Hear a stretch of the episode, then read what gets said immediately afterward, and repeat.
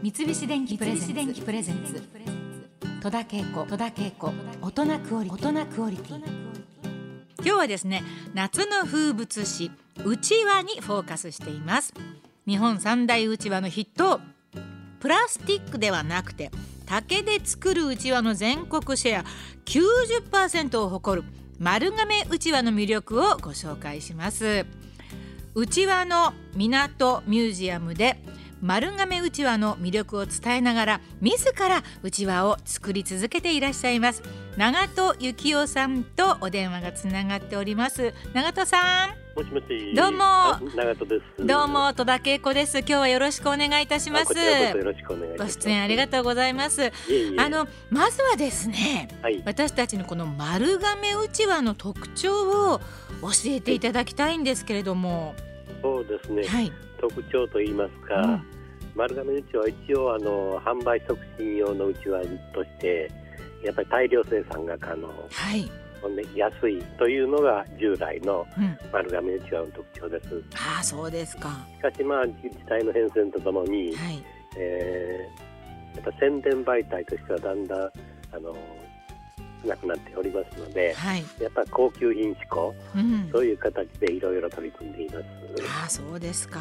あの丸亀では実際はあのいつ頃からうちわがこう作られるようになったんでしょうか？文献によりますと、はいはい、本当に1600何年いう形以上江戸時代の初めですけれども、はいあの熊本県の北見地方いうのがございまして、はい、そちらへ、えーと、丸亀の旅の僧が訪れて、うん、その一夜の宿のお礼にいうことで、うん、えー、うちわ作りを伝えたという文献が残ってまして、それが一番古い文献における丸亀うちわの存在ですね。そうなんですか。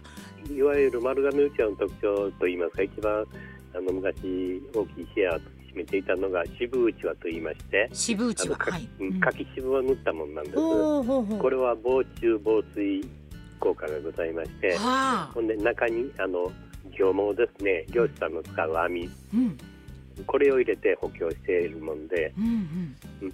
あのーそれに赤いベンガラいうあの染料を塗って、はい。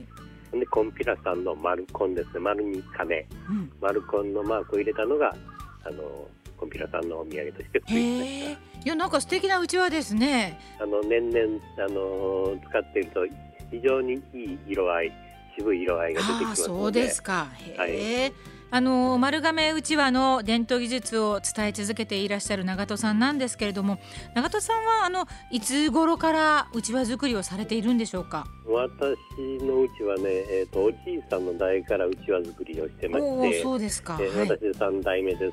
ああそうですか。それで私自身はやっぱ二十歳頃からもずっとうん。うちわを専業としてやってます。そうですか。それはあの代々のあのおじい様とかお父様のお仕事を見ていてどんなふうに長戸さんは小さい頃は思ってらっしゃいましたか？いやあのやっぱり小さい頃小学生の頃はい、絶対あの学校から帰って、うん、えー仕事せんかったら遊びには行けん状態で あの本当その頃ね、うん。えっ、と顎切りであのちょっとやつりではい。いらない部分の紙をうん、取り除く作業があってこれ小学生の仕事だって近所の子たちがへ集まってやってたんですけど、えっ、と100本その顎を切って3円うん。言うんで、うん。まあとにかく10円玉一つぐらいは稼がないかんで、ほんで10円もらって近くの駄菓子屋さんへお菓子を買いに行く。えー。ような生活でしたけれどもうん。私自身はうちわを通気は元なかったんです、うんうんうん、でまあもそれがどこかで、そうやねあの大学中退して、はい。えー、とこちら香川の帰ってきてもう自然とうん。あやっぱり後を継ぐんじゃなという感じでうやんってます、だからもう一応50年ぐらいに携わってます。ああそうですか。まああの前世紀の頃にはたくさんの職人さんが50人ほどのね職人さんが。だけでもね、うんあのでした前世紀の頃あのはもちろんあのポ竹のうちわばっかりだったんですけはれども、いはいはい。うん丸亀の街を歩いたらもうどの家からでもうちわを釜で叩くトントンという音とか、えーえー外の路地にうちわを乾かし、うん乾かす枠というのに一本ずつ刺して乾かすんですけどそういうのがずらっと並んでいる光景がありました。えー、あ素敵ですね。まあでもあの時代がどんどんオートメーションのね時代になって、ね、あのそういったうちわを手作りで製造するとかもどんどん減っていったかと思うんですけれども、えー、それでも丸亀うちわをねなんとか残したいという長門さんはどんなようなことをされてね奥様と二人三脚で新しいうちわを生み出されたそうですね。えもう新しくなくなりました そうですか。でもまあそのね、うん、あの当時の。何かね、はい、センスで絹線というのがございますわね。はいはい。うん、素材が絹で。センスはい。うちわで、うちわでもあの布を使ったうちわいうのは片面に布を貼って、片面は紙いうのが普通だったんですけど、はい、両面に貼ってこう布をいいものができないかと。はい。紙じゃなくて布を両面に貼る。そうですね。うん、はいはい。それを貼ったところ、うん、もう想像以上に素晴らしい効果が出まして、うんはあ、あの仰いだ時の風がこうふっと抜けるような優しい風が来るんですよね。柔らかい感じの、うん、もう全然風が違うんです。これが一番の驚きで、はい、2番目にこうちょっとかざしてみたら、透明感。紙だとどうしてもペタッという感じになってしまいますけれども、後ろの火がつけて、はい。えー、透明感がすごい飾っても綺麗、うん、ほんで何よりも持って仰いだ時に軽い、うん、そういうものができまして、うん、もうこれはなんとかものにせなあかんと、はい。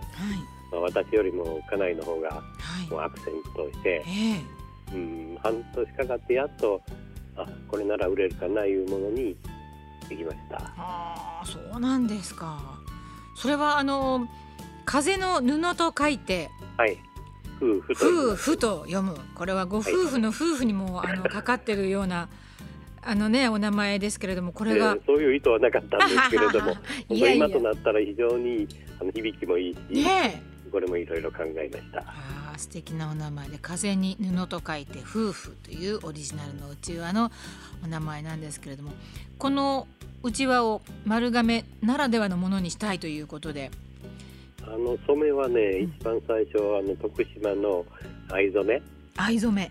地元の染めの先生のとこへ、はい。まあ、藍染めは徳島だから、えー、丸亀ならではの染めをやってくれんかと、うんはい。で丸亀の C の木が山はい、山桃なんですね。山桃ね、はいはい。はい、うん、それで染めていただこうと思ってその先生を伺ったところ、はい、あのこの夫婦のうちわを見てその先生の長瀬さんもこれだけこだわった分作るんだったら自分で染めてみなさいと、うん、教えていただいて、はい、それでまたやってみたんですけどこのまた草木染めが面白いんですね。面白いというか素晴らしいんですよ。えー、そうですか。へあの普通の染色と違ってやっぱり優しい色合いが、はい、どの樹木を使ってても優しい色合い花とかね、うん、樹木とかいろいろ使ってますけれども。まああのー、そのようにしてまあ上品であって透明感があって、まあ涼やかで美しい大人のうちわが完成したそうなんですけれども、これは一年に大体何本ぐらい作られているんでしょうか？ね、やっぱり今シーズン、うちわのシーズンなんで、ですよね、この時期は全然その夫婦手がけられるので、えー、えー、最初ご紹介になったうちわの港ミュージアムで販売してるんですけども、はい、あの在庫ゼロです。いろんなお値段あると思うんですけれども、うん、一般のハンカチの柄で3200円、はい。うん私と家内が染めたもので5300円。ああそうですか、うちは1本としたら非常に高いうちわになってます確かにそうかもしれないけどこれはもう買ったら大事にみんなね代々代々代々使ってほしいぐらいのこの夫婦うちわは全国の観光お土産品の審査会で表彰されたということで、そうですね、うん、あの最後になりましたけどもあの香川県の伝統工芸士としてもご活躍されている長門さんのこれからの夢みたいなものがありましたら。夢ですか？はい。夢というか、まあ、やりたいことでも何でも結構です。私うちわの作りをするつもりなかって、はい、あの映画を作りたかったんですよ。おそうですだからこのうちわをなんかうまいこと生かして、うん、素晴らしい映画がもしお金と余裕ができれば素晴らしいいやこりゃもう素晴らしい夢ですよ。まあその夢も追いつつこれからもどうぞあのお元気であの丸亀うちわを作り続けていただきたいと思います。はい、ありがとうございます。はい、どうもありがとうございました。ありがとうございました。どうも戸田恵子大人クオリティ今日は丸亀うちわの匠長戸幸雄さんにお話を伺いました。三菱電機プレゼンツ。戸田恵子大人クオリティ。